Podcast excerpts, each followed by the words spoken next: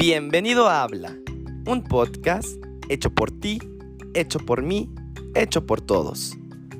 Recuerda seguirnos en nuestras redes sociales. Nos puedes encontrar en Instagram como habla, doble al final, guion bajo, ME, y en Facebook como habla, H mayúscula, guion bajo, ME.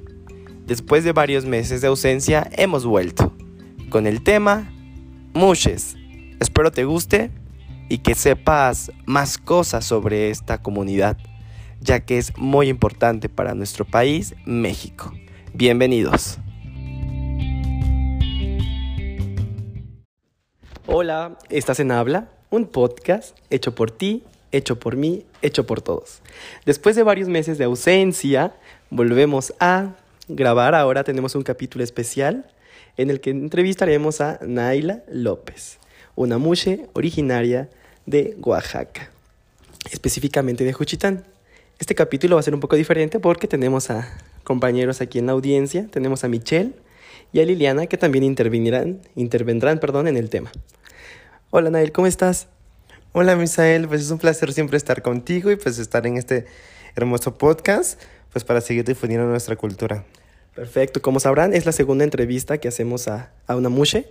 La primera fue hace aproximadamente un año, entrevistamos a la Reina Mushe del año pasado, a Mitai.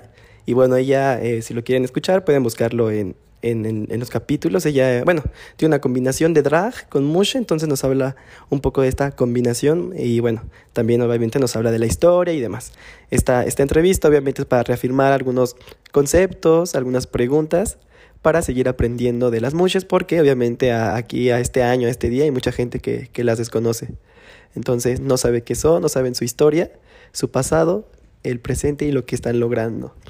Bueno, ahora, eh, bueno, eh, creo que la primera pregunta que podemos realizar es, de acuerdo a lo que tú eres, Nael, que te tengo aquí eh, al lado de mí, a comparación de todas las entrevistas que hemos hecho, han sido a distancia. Esta es la primera que hacemos con el entrevistado.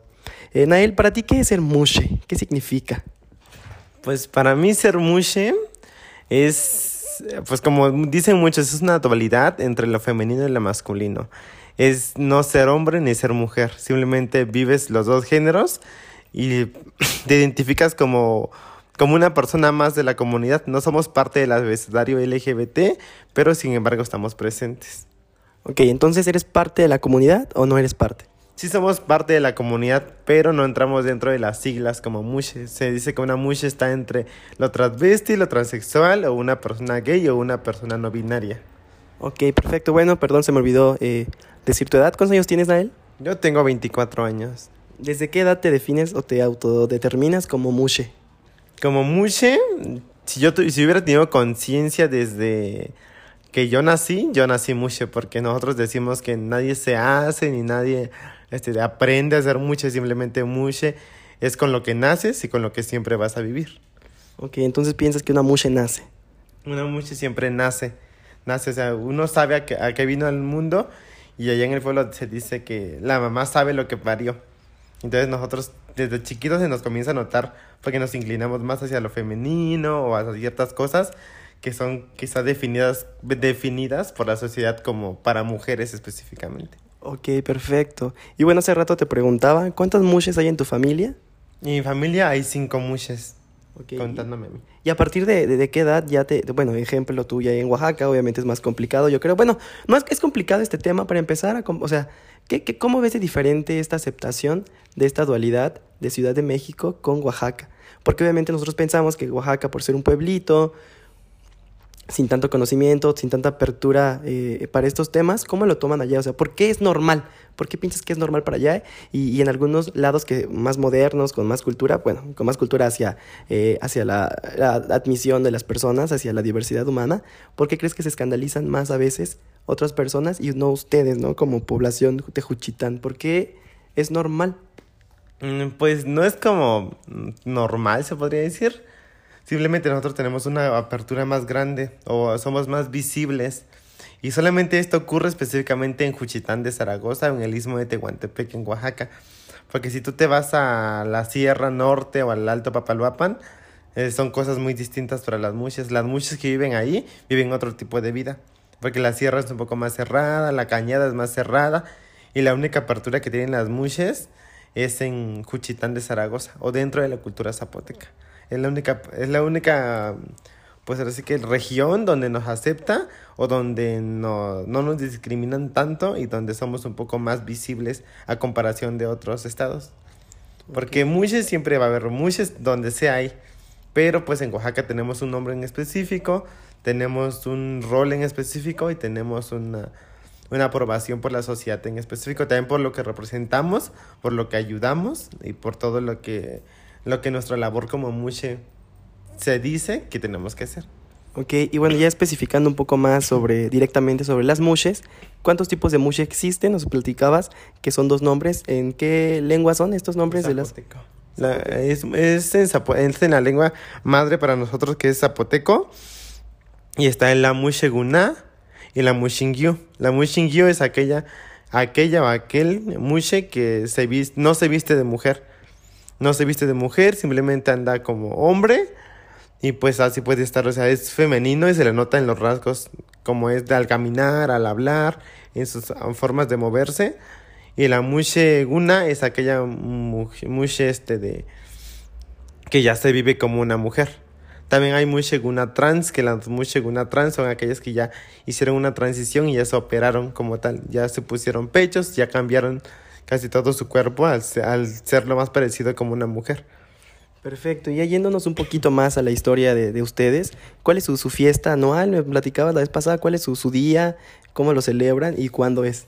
Pues la fiesta anual eh, se celebra cada noviembre, no tiene una fecha en específico, simplemente se puede celebrar del, del 10 al 20 de noviembre.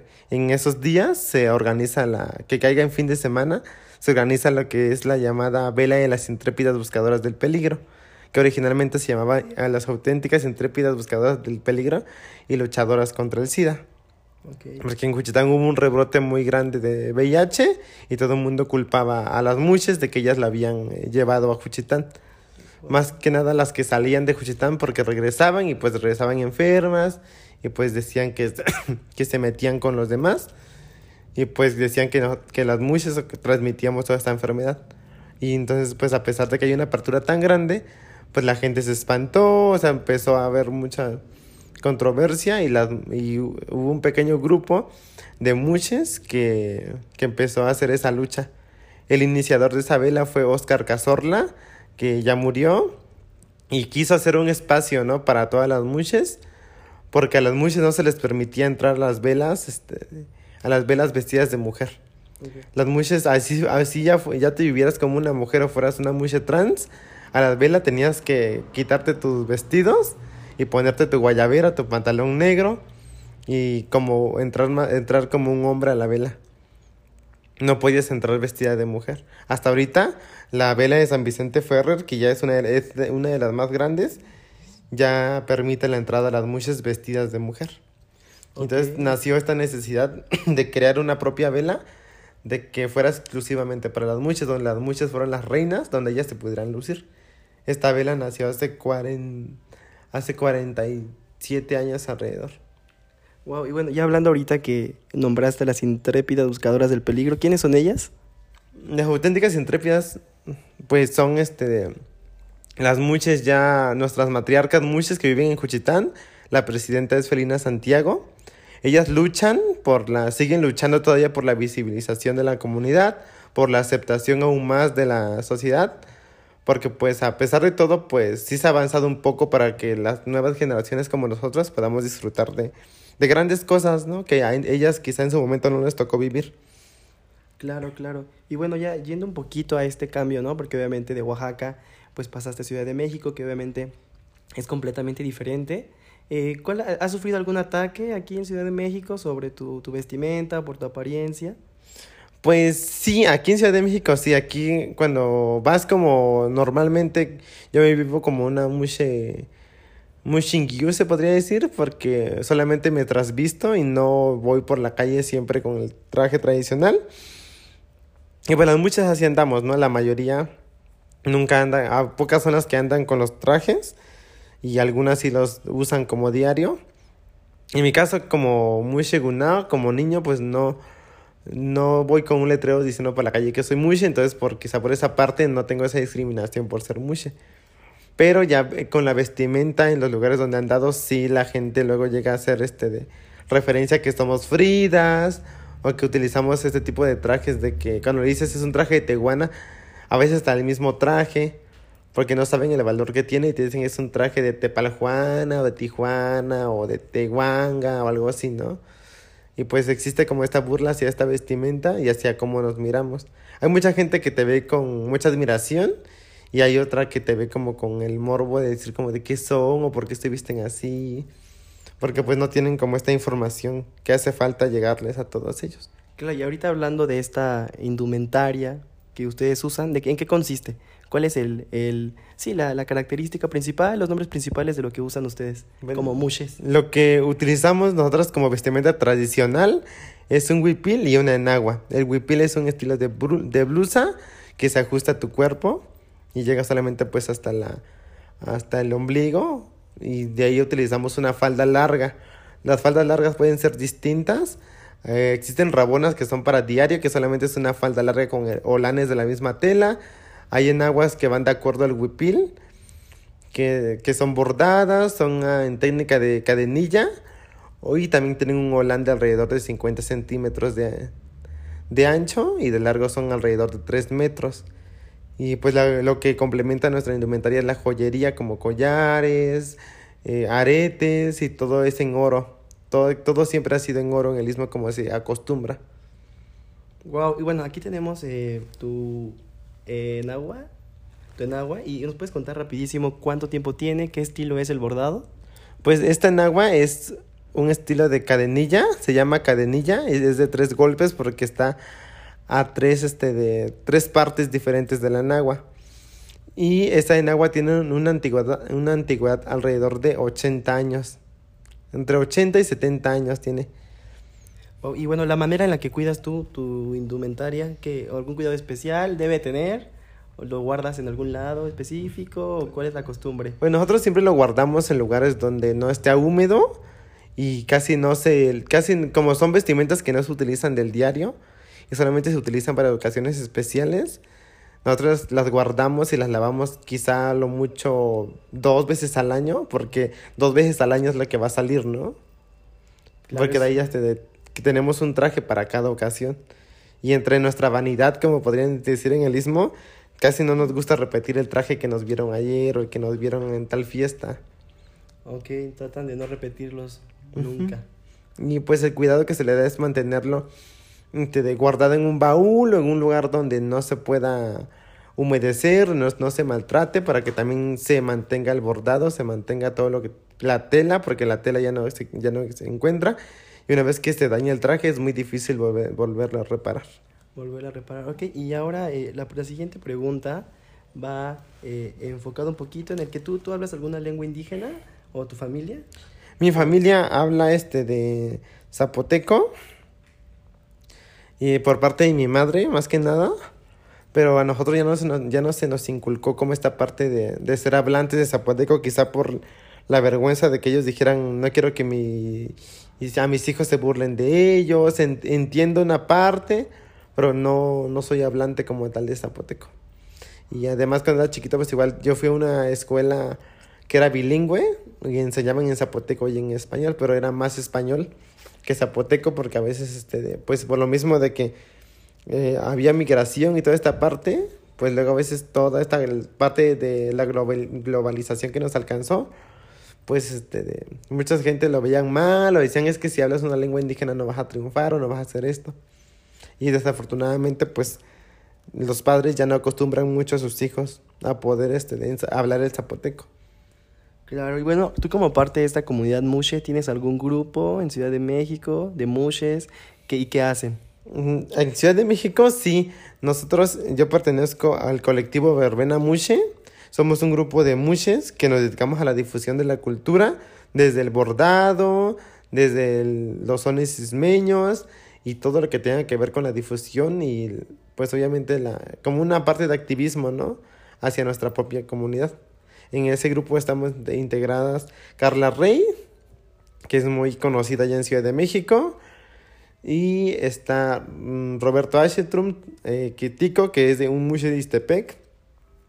Está Ismael y estoy yo. Somos alrededor de cinco personas los que estamos acá.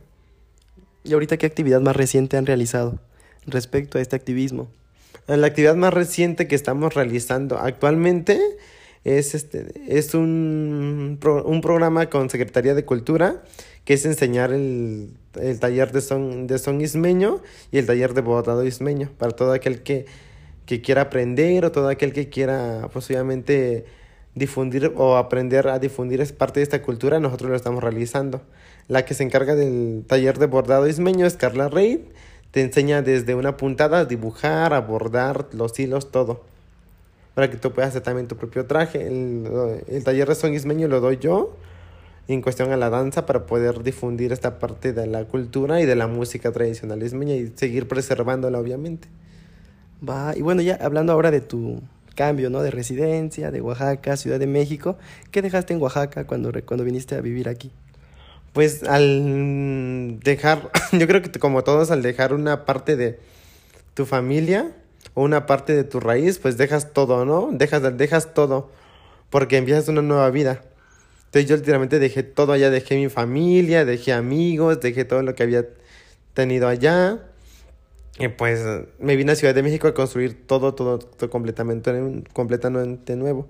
Lo único que no dejé y no dejaré jamás, pues es la raíz que siempre traigo. Y esta parte de ser mushe, porque se dice que, que yo salí de Oaxaca, pero Oaxaca nunca salió de mí. Ok, y hablamos un poquito de esta afrodescendencia también, que, que tienes un poquitillo nada más de eso. Sí, bueno, mi, mi papá es afrodescendiente y mamá es juchiteca. Entonces, pues entre ellos se hizo una fusión y pues tuvieran, nos tuvieran a nosotros y entre nosotros nacimos de todos los colores. De entre nosotros hay este de mi somos tres somos tres hermanos afrodescendientes que somos morenos, un poco más morenos de lo común y tengo dos hermanas que son un poco más claras, que son como la herencia de parte de mi mamá. Y pues mi papá es de la costa, de Huatulco, y ahí siempre casi nos hemos crecido, porque pues mi papá se llevó a vivir a mi mamá, entonces pues siempre hemos estado ahí entre la costa, yendo entre la costa y el istmo. Wow. ¿Y cuál es la, la, música que bailas tú? ¿Cómo se llama? ¿Me repites? La música tradicional que bailamos, yo dije, por ejemplo, este de bailo de de todo, ¿no? De allá de Oaxaca, desde las chilenas de la costa, los zapateados, hasta los sones elegantes del istmo y los sones de calenda. Pero en el istmo específicamente se bailan los sones de calenda, los sones ismeños que son muy elegantes y que se hicieron para lucir este tipo de trajes. Perfecto, ahora voy a dejar a mis compañeras a ver si te quieren realizar alguna pregunta. Liliana o Michelle, por favor. Ah, bien, yo tengo una duda de cuánto tiempo tienen con esta cultura. ¿Desde cuándo eh, se comenzó hace cuánto tiempo y por qué no se le había dado tanta visibilidad como ahora. Pues nuestra cultura tiene alrededor de, pues, se podría decir que es milenaria. Nosotros fuimos desde la época precolombina, o sea, incluso desde nuestros ancestros, que son que la, época prehispánica, ya sabíamos, o sea, ya existíamos porque en la cultura zapoteca se decía que no, este, de, no, no había ni hombre ni mujer, ¿no? Este, era, era, nosotros éramos una dualidad y éramos una bendición para toda la comunidad zapoteca. Entonces no había como de, ni, así como tampoco se tenía noción de lo que era malo y era bueno hasta que llegaron a conquistarnos y pues por la iglesia católica esta parte pues dijo esto es malo, esto es bueno y tiene que ser hombre con mujer y así, no hombre con hombre, ¿no? Pero nuestra cultura como tal decía, es que no existe ni malo ni bueno, ni, este, ni hombre ni mujer, ¿no? O sea, todos somos como parejos y todo para estar equilibrados. Como que tenemos parte femenina, parte masculina. Y pues desde esa época existimos. Afortunadamente, pues seguimos existiendo hasta ahorita, porque a, pesar de la conquista, pues resurgimos y nos adaptamos y seguimos hasta la fecha. Eh, bueno, en la historia, ustedes que saben obviamente más de su propia cultura, de tu historia, ¿alguna vez se escondieron las mushes? ¿O vivieron ocultas? Pues en un principio, este, no, no vivir ocultas como tal, pero no éramos como tan bien vistas, porque justamente el traje que utilizamos de Tehuana eh, no, no lo podían utilizar las muches. Decían, alrededor, hace 50 años decía que el traje era específicamente para la mujer ismeña. Solamente la mujer ismeña lo podía portar. Una muche no lo podía portar. A partir del activismo que hizo Amaranta y Felina, fue que se pudo portar el traje, porque fueron las primeras muchas que portaron el traje de Tehuana. Y a partir de esas primeras muchas, muchas, muchas más las siguieron, las siguieron, hicieron este activismo. Y pues hasta la fecha nosotros portamos ese traje. Perfecto. Liliana, ¿quieres hacer una pregunta? Sí, eh, por ejemplo, tú nos mencionas que eh, antes estaba como que era más tabú de si era mujer o hombre o de hombre con hombre y todo esto. Actualmente, ahorita está mejor, eh, bueno, deja tu mejor visto, sino que es común eh, la aceptación entre la comunidad o solamente sea en Juchitán donde se acepta eh, el ser muche, muxe, muche, muche. Pues solamente es en Juchitán donde se acepta y parte de los valles centrales de Oaxaca. Porque, este, de, como repetí hace rato, si tú vas a la sierra o, a otra parte, no te aceptan como muche o sufres mucha discriminación porque son muy, muy cerrados. Digamos, la Sierra Norte son un poco más cerrados y se ven a una mucha es capaz de que la pedrean ahí. Y en Juchitán pues somos un poco más visibles, ¿no? Como que podemos andar ahí para acá y para allá. Ahorita en la actualidad. Perfecto. Ahora nuestra compañera Michelle hará una pregunta. Sobre la, sobre la preservación de las lenguas indígenas, ¿hay algo, alguna acción al respecto? Pues ahorita ya se, está tomando, se están tomando como acciones para la preservación porque justamente hace un tiempo decía que esta lengua, el zapoteco, era una lengua de, anciana, de ancianos, porque ya no la hablaban jóvenes ni niños, solamente la hablaba gente adulta de 30 en adelante. Y de ahí este, de ya nadie más la hablaba, por, esta, por este miedo de decir, es que me van a discriminar o me van a decir feo porque hablo una lengua indígena. Ahorita ya se están tomando medidas para poder preservar la cultura y poder preservar los bordados también porque ya, ya quedan muy pocas bordadoras.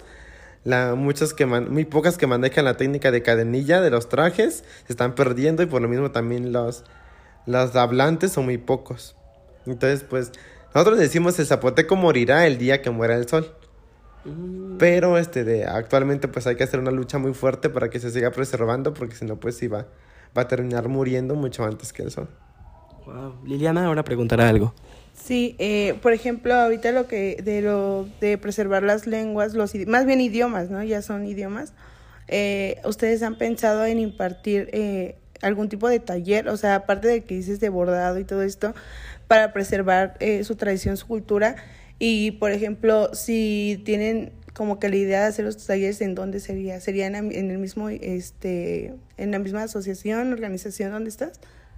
Sí, pues este, ahorita estamos este, de, pensando en poder implementar un taller de, de zapoteco para todo aquel que se quiera inscribir, pero yo creo que lo vamos a hacer más adelante, quizá el próximo año.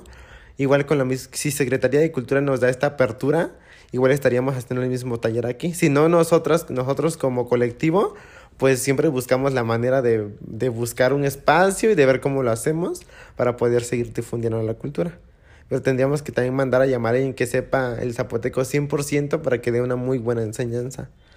Porque se dice que el zapoteco ahorita se está preservando por la música, porque la música es la que nos hace preservar nuestra cultura. Porque pues a través de la música, este, tú oyes una canción como La Llorona o La Sandunga y tienen doble, doble letra que una es cantada en español y otra es cantada en la lengua madre que es el zapoteco. Y a través de ahí, quizá cuando la escuchas, más o menos entiendes o vas, a, vas familiarizando las palabras que tiene la canción. Wow. Y bueno, Lili, otra vez otra pregunta, por favor.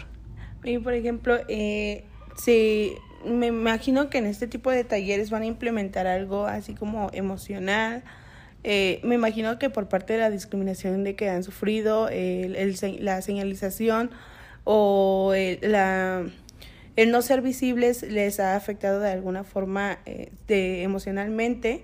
Y por ejemplo a chicos nuevos este, que quieran ser mujeres eh, le darían este apoyo emocional psicológico en estos talleres pues en los, como tal, como tal en los talleres no hemos, no hemos implementado y no se ha pensado como en esta parte de poder implementar algo psicológico, porque cada mushe vive una vida distinta y cada, cada mushe tiene una vida muy fuerte y cada cosa que le ha pasado. Y pues este, podría ser muy interesante apoyarnos entre nosotras, que ya quizá vamos pasando, a, a ayudar a nuestras nuevas mujeres que van naciendo a poder, este, a que ya no pasen por lo mismo que nosotras pasamos, o que tengan ese apoyo emocional. Entonces ahorita todavía no hemos pensado en eso, pero pues sería muy buena idea implementarlo. Perfecto. Y bueno, ya para ir terminando esta entrevista, ¿a qué viene una musha de Ciudad de México? Una musha de Ciudad de México viene a, a muchas cosas. Cada musha viene distinto a distintas cosas. Digamos, yo en mi caso, yo no sabía ni a lo que venía. Yo nada más venía a cuidar a una de mis tías. Y terminé aquí haciendo como otras cosas y toda esta parte del colectivo que estoy haciendo.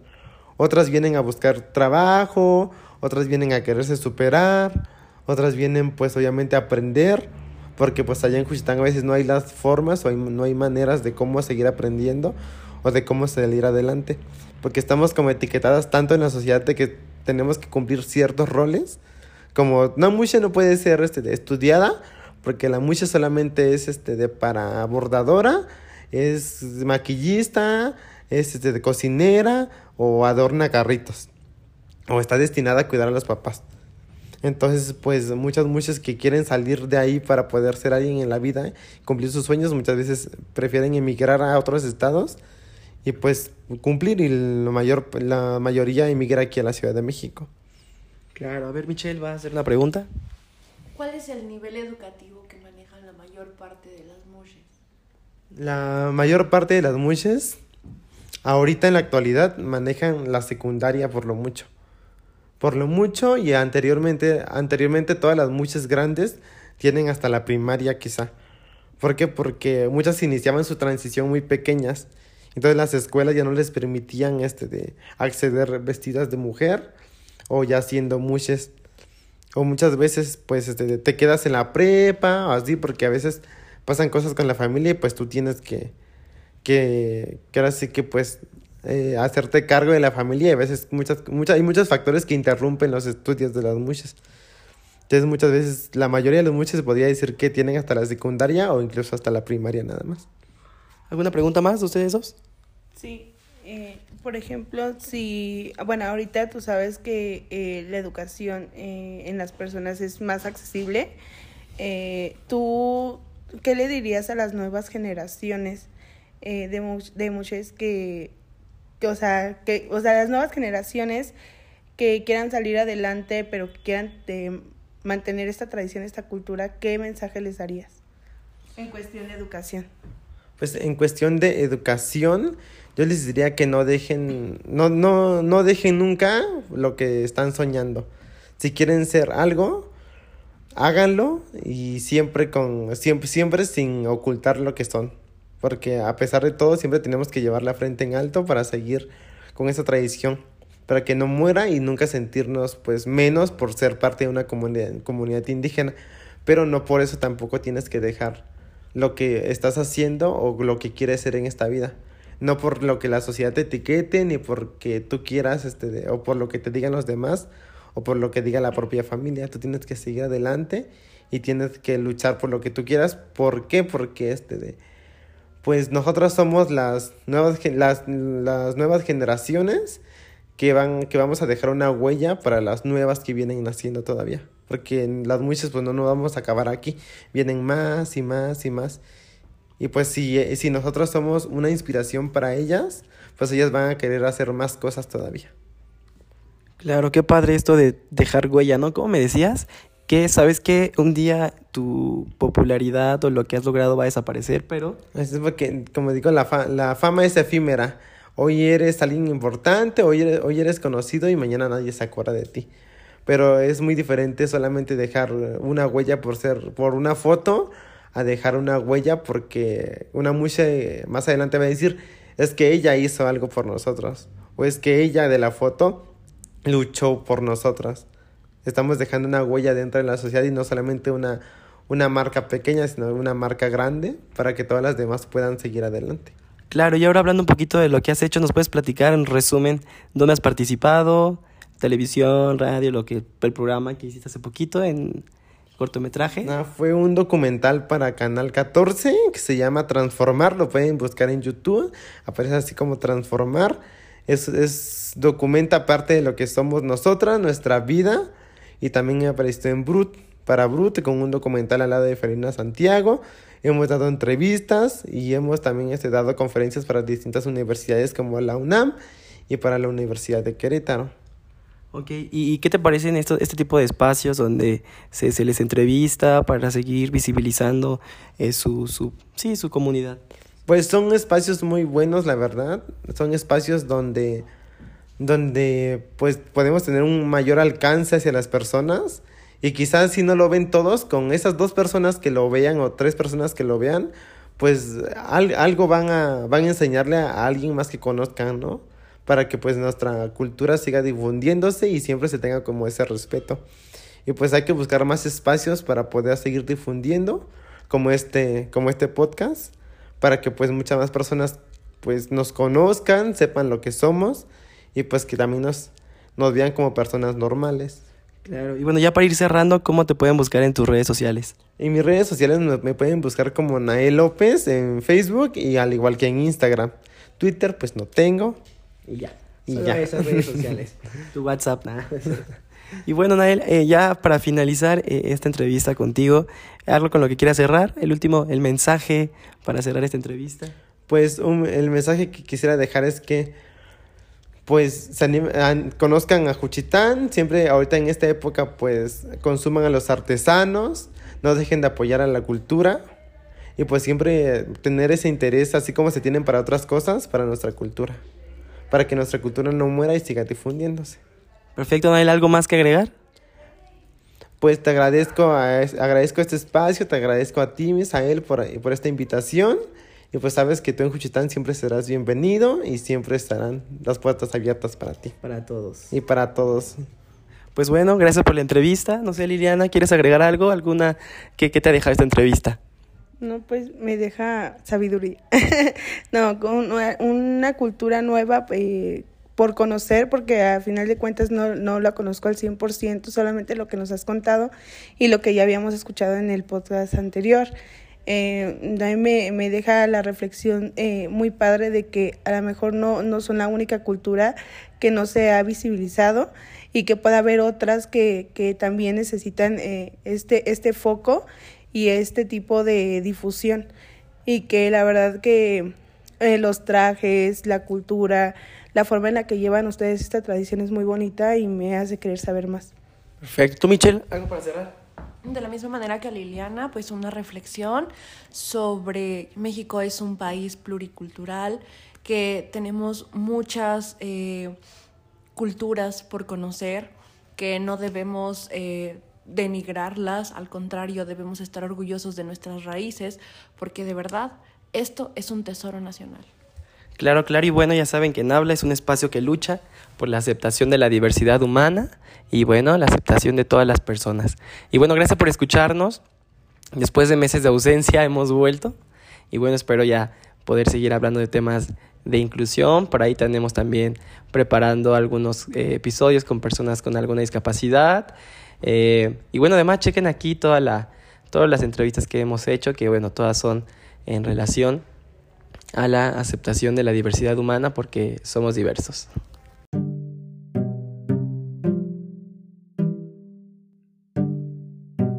Recuerda seguirnos en nuestras redes sociales.